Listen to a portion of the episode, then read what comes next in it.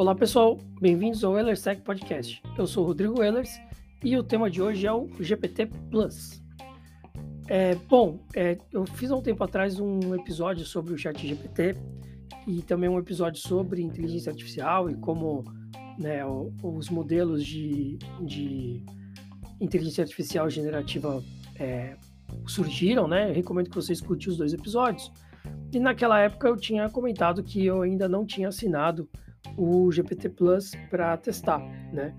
É, mas de lá para cá, muitas coisas aconteceram, a participação em alguns eventos mostraram aí é, o quão rico poderia ser aproveitar essa assinatura, e eu resolvi então assinar, e desde o primeiro momento eu já entrei é, nas waitlists, né, nas filas de espera de alguns recursos que estavam sendo disponibilizados é, pouco a pouco para os usuários. Dentre eles, o modelo de é, web browsing né, e o modelo de plugins. E essa semana, no começo da semana, esses modelos foram liberados para o meu usuário. E vale aqui um disclaimer de que a saiu uma notícia hoje de que esses modelos estão sendo disponibilizados para todos os usuários assinantes aos poucos.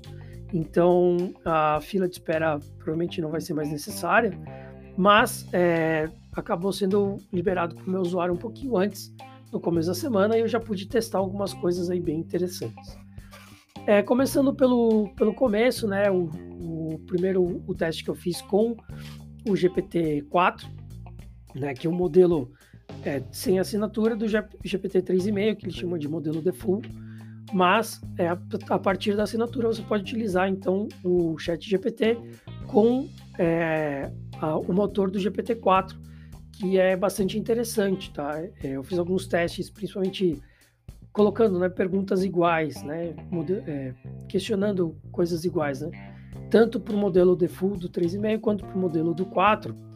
E a gente percebe que o, o motor do 4 ele é mais robusto no sentido de que ele traz respostas mais completas, mais longas, né, muitas vezes, mais ricas e mais assertivas também. Então ele consegue é, estreitar ali o leque de, de probabilidade dele a um ponto em que fica muito próximo daquilo que você realmente está buscando, né? Então, nesse sentido, o GPT-4 ele é muito mais poderoso que o 3,5, mas ele tem uma limitação um pouco chata, é, que é, no primeiro momento não parece ser tão relevante, de 25 respostas a cada 3 horas. É, eu achei que não fosse impactar tanto, mas impactou bastante, principalmente nas tratativas de problemas. Né? Então, se eu estou no meio de uma discussão de uma solução de problema que eu estou tentando resolver com o chat GPT e eu atingo esse limite de 25 respostas em 3 horas, eu necessariamente preciso ou voltar para o default ou aguardar até que o meu tempo seja renovado para eu seguir naquela tratativa, o que realmente, é, logicamente, impacta diretamente na solução. E aí, trazendo um exemplo bacana do que eu fiz aí de teste em relação a isso, eu pedi para ele criar um roteiro né, de itinerário é, comparando tanto o GPT Default quanto o 4 é, num período específico, com algumas condições específicas, para ele me trazer algumas sugestões. E é interessante que no 4, além de trazer sugestões que eram mais próximas do cenário que eu tinha colocado para ele, né? É, presença ou não de crianças, viagem a trabalho, viagem a lazer, é, algumas condições específicas, né? De deslocamento, tudo mais e tal. Ele também me trouxe é, sugestões que eram é, mais, é, digamos, mais próximas mesmo àquilo do que eu estava imaginando que seria um roteiro interessante. E aí, entrando até no modelo de plugin, é, que foi disponibilizado, um dos testes que eu fiz foi com o plugin da Expedia, que em teoria facilitaria aí a criação desse tipo de roteiro. Na verdade, o plugin ele busca muito mais uma questão de hotéis, né, dentro do roteiro que você está especificando. E quando eu coloquei a mesma pergunta que eu tinha colocado para o 3,5 e para o 4, para o modelo de plugin que utilizava o plugin da Expedia, é, ele não trouxe nenhum roteiro, nenhuma proposta de roteiro a princípio, me fez outras perguntas que eu respondi para ele, e aí ele me trouxe então sugestões de hotéis é, dentro das cidades que eu tinha colocado lá para ele, E, no primeiro momento, ele me trouxe hotéis, apenas hotéis cinco estrelas, com avaliações bastante altas, enfim, né, hotéis que realmente chamariam atenção. E, logicamente, né, por ser um hotel cinco estrelas, a, o valor de por noite de cada diária estava um valor bastante elevado. Então, eu pedi para ele considerar hotéis de 3 e 4 estrelas, mas que fossem mais baratos. E ele realmente trouxe hotéis de 3 e 4 estrelas, mas o preço por noite não reduziu. Na verdade, até aumentou. Então, isso mostrou para mim que esse plugin, pelo menos esse plugin da Expedia, não está muito preocupado com o que você solicita para o chat GPT. Na verdade, ele está muito mais preocupado em trazer um retorno maior para o próprio site da Expedia e por conta disso, seja porque o hotel era melhor localizado ou tinha algumas outras características ali que faziam sentido ter um valor de diária maior, ele não trouxe para mim uma solução dentro daquilo que eu tinha pedido. Ele só pegou um dos elementos que eu tinha colocado ali e trouxe aquilo que ele achava que era mais relevante para ele e não para o usuário. É diferente, por exemplo, de um teste que eu fiz com outro plugin chamado Algoritma. O Algoritma, na verdade, é um plugin de, de lazer dentro do ChatGPT. Ele promove um joguinho daqueles é, onde você escolhe, né? Faz escolhas ao longo do percurso ali para ele tomar determinados caminhos e de acordo com o que você escolhe ele traz novas situações para você escolher outros caminhos e com isso então você tem ali um, um, uma, um enriquecimento né do que muita gente já utiliza o GPT para que é justamente entretenimento não é o único algoritmo disso né tem algoritmos ali voltados para a parte de comédia, de criação de piadas, de busca de situações engraçadas dentro da internet, de é, elementos de entretenimento diferentes ali, né? Porque o, o, o criador desses plugins perceberam, né? Os criadores perceberam que muita gente ainda utiliza o GPT para entretenimento, pedindo para ele contar piada, é, colocando ele em situações que um ser humano não cairia, mas ele, por ser né, uma inteligência artificial, logicamente cai em todas as pegadinhas. E, e com isso, é, criaram então modelos ali de plugin que potencializaram essas, essas estruturas. O algoritmo em si é, uma, é um plugin bastante interessante, o joguinho ali é bem divertido e tudo mais, só que ele tem, ele tá um pouco quebrado, né? Ele muitas vezes não consegue entender o número que você selecionou ali de opção para ele, ele seguir a história, então ele voltava para trás, né? Ele cria uma ficha ali é, aleatória para você, com, com vários, várias habilidades, várias características ali de maneira aleatória para você poder seguir no jogo, mas ele também tem dificuldade em voltar para esses números quando é necessário.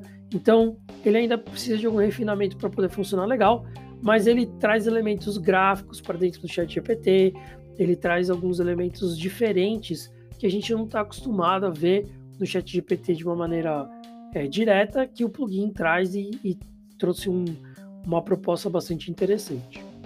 Agora, falando de um plugin que eu tenho usado bastante e que é, traz algo bastante útil, né? É, foi o plugin da Notable. A Notable nada mais é do que uma plataforma para você agregar é, conhecimento ali, né? Servir como um repositório, é, como é bastante comum dentro do cenário né, de, de TI, você tem então plataformas para agregar ali tratativas de problemas ou é, documentação de, de desenvolvimento, etc. e tal. Então, muita gente utiliza o GitHub, muita gente utiliza o ClickUp, Trello ou Monday, né, dentro dos seus cards ali para dizer o que, que foi feito.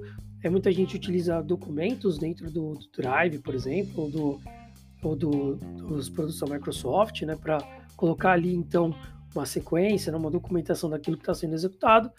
Mas dentro do Notable, né, você tem esse mesmo modelo, onde você tem cadernos, é, tem projetos, e aí cada caderno pode ter centenas de folhas e você pode ir agregando ali os conhecimentos. É, e o, o plugin do ChatGPT faz justamente isso.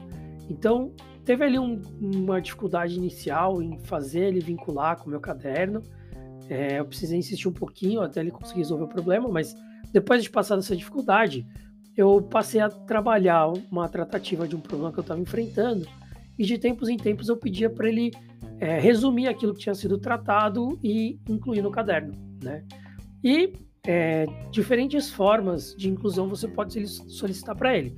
Então você pode solicitar por etapas, por passo a passo, por bullet points, por narrativa, por resumo e independente da forma que você solicita, ele compila, né, o motor do GPT-4 compila as respostas que foram ali agregadas e adiciona no caderno do Notable. É bem interessante, muito útil, muito prático. Ele vai criando então esse repositório de maneira é, automatizada, né? Porque ele vai puxando o que você conversa, mas você precisa solicitar que ele inclua, ele não vai incluir de maneira automática é, no caderno, né? E, e, isso facilita bastante, porque depois você pode compartilhar esse caderno com membros do seu time, da sua equipe, ou mesmo deixar ali como referência para algum problema semelhante no futuro, né? Mas eu, como eu gostei desse plugin, eu resolvi estressar ele de algumas maneiras para ver qual era a limitação que ele tinha. E aí eu descobri que é, se você deixa para solicitar é, a inclusão depois de muito tempo de conversa, ou de uma maneira que ele precisa processar muitos dados para poder incluir no caderno, ele não funciona. Tá? Ele traz algumas respostas dentro do, do da própria API, muito semelhantes a timeout, alguma coisa nesse sentido, né? Informando que ele teve dificuldade em processar aquele volume de informações e que, portanto, ele não conseguiu incluir aquilo no caderno. Então, se você for utilizar esse tipo de plugin, né, não tem só do Notable, tem de outras outras ferramentas, eu recomendo que você tenha como, como é, hábito solicitar a inclusão a cada duas, três, quatro respostas, ou então quando você tem uma resposta muito específica para aquilo que você está buscando e fala, ó, então inclui essa resposta no caderno, que daí é um volume de dados menor para ele processar e conseguir incluir sem problemas, sem limitações, tá? É, eu ainda estou testando alguns outros plugins interessantes, como por exemplo é um plugin de dados estatísticos dos Estados Unidos, né? então ele traz ali várias questões demográficas, populacionais, relevo, clima, etc., que são bem legais. É, e também estou testando um outro plugin é, da parte de, de matemática, né? Então, fórmulas, é, cálculos, é, análise de dados, etc e tal, que também possibilitam ali alguns, algumas questões bastante interessantes de é, realmente interpretação de dados, né, a parte analítica e como você consegue utilizar aqueles dados para determinados fins. Então ainda estou testando, né, não, não tive uma experiência ainda muito rica com esses plugins, mas eu posso adiantar que é, a quantidade de plugins é bastante grande, tem muita coisa para ser explorada ainda e vale a pena dar uma olhada. E para encerrar é, nosso, nosso papo de hoje, o último teste que eu fiz foi com web browsing. Eu confesso que com o uso do, dos plugins, o web browsing me pareceu até um pouco limitante, né? É, o interessante do web browsing é que você rompe a limitação do, do GPT de ter dados só até o final de 2021. Então ele vai buscar informações na própria internet. E com isso ele traz algumas informações extras, né? Traz algumas complementações mais atualizadas e que você consegue utilizar isso no, no, no seu dia a dia, né? Nas tratativas dos seus problemas do dia a dia. Mas ele nada mais é do que o, o próprio GPT ali processando as informações. Então ele tem uma base maior de consulta às vezes traz alguma coisa diferente ali que vale a pena aproveitar, mas eu tenho tirado muito mais proveito dos plugins em si do que do web browsing, tá? É, enfim, fica aí é, a dica para você testar, né? Ainda mais agora sendo liberado para todo mundo, recomendo que você teste tanto os plugins quanto o web browsing, né? Para ver aquilo que faz mais sentido para você e tire o melhor proveito do, dessa ferramenta bastante poderosa. Como eu comentei no último episódio, é, o Google apresentou muitos recursos dentro do Bard, tá? Que provavelmente vão trazer aí é, uma concorrência bastante saudável em relação ao Chat GPT e ao mesmo ao Bing Chat, né, que reviveu aí a Microsoft nesse cenário de buscadores. É, então vale a pena ficar de olho também no que a gente tem aí de, de outros modelos é, para explorar aí a inteligência artificial generativa, tá? Mas enquanto isso, enquanto isso não é disponibilizado no Brasil, que até foi uma crítica bastante forte de muita gente em relação aos produtos do Google anunciados agora no I.O., é, recomendo que você utilize então o GPT. Né? É, hoje eu posso dizer que vale a pena sim assinar é, o modelo Plus para você poder ter acesso ao motor do GPT-4 e aos modelos de web browsing e plugins, e com isso tirar mais proveito, enriquecer ainda mais o seu o seu dia a dia, né, a sua rotina de trabalho e não só a rotina de trabalho, como outras frentes também. Vale a pena dar uma olhada, tá certo? Bom, é, semana que vem vai rolar o Microsoft Build, então provavelmente de novo o episódio vai ser na quinta-feira ao invés da quarta, porque vão ser dois dias de evento. Então já deixo vocês avisados, tá? É, lembrando também que eu sempre deixo uma enquete no final, um espaço para comentários, perguntas e respostas, e aguardo vocês no próximo episódio. Beleza, pessoal? Muito obrigado por terem ouvido. É, compartilhem, avaliem nas plataformas de podcast e até a próxima.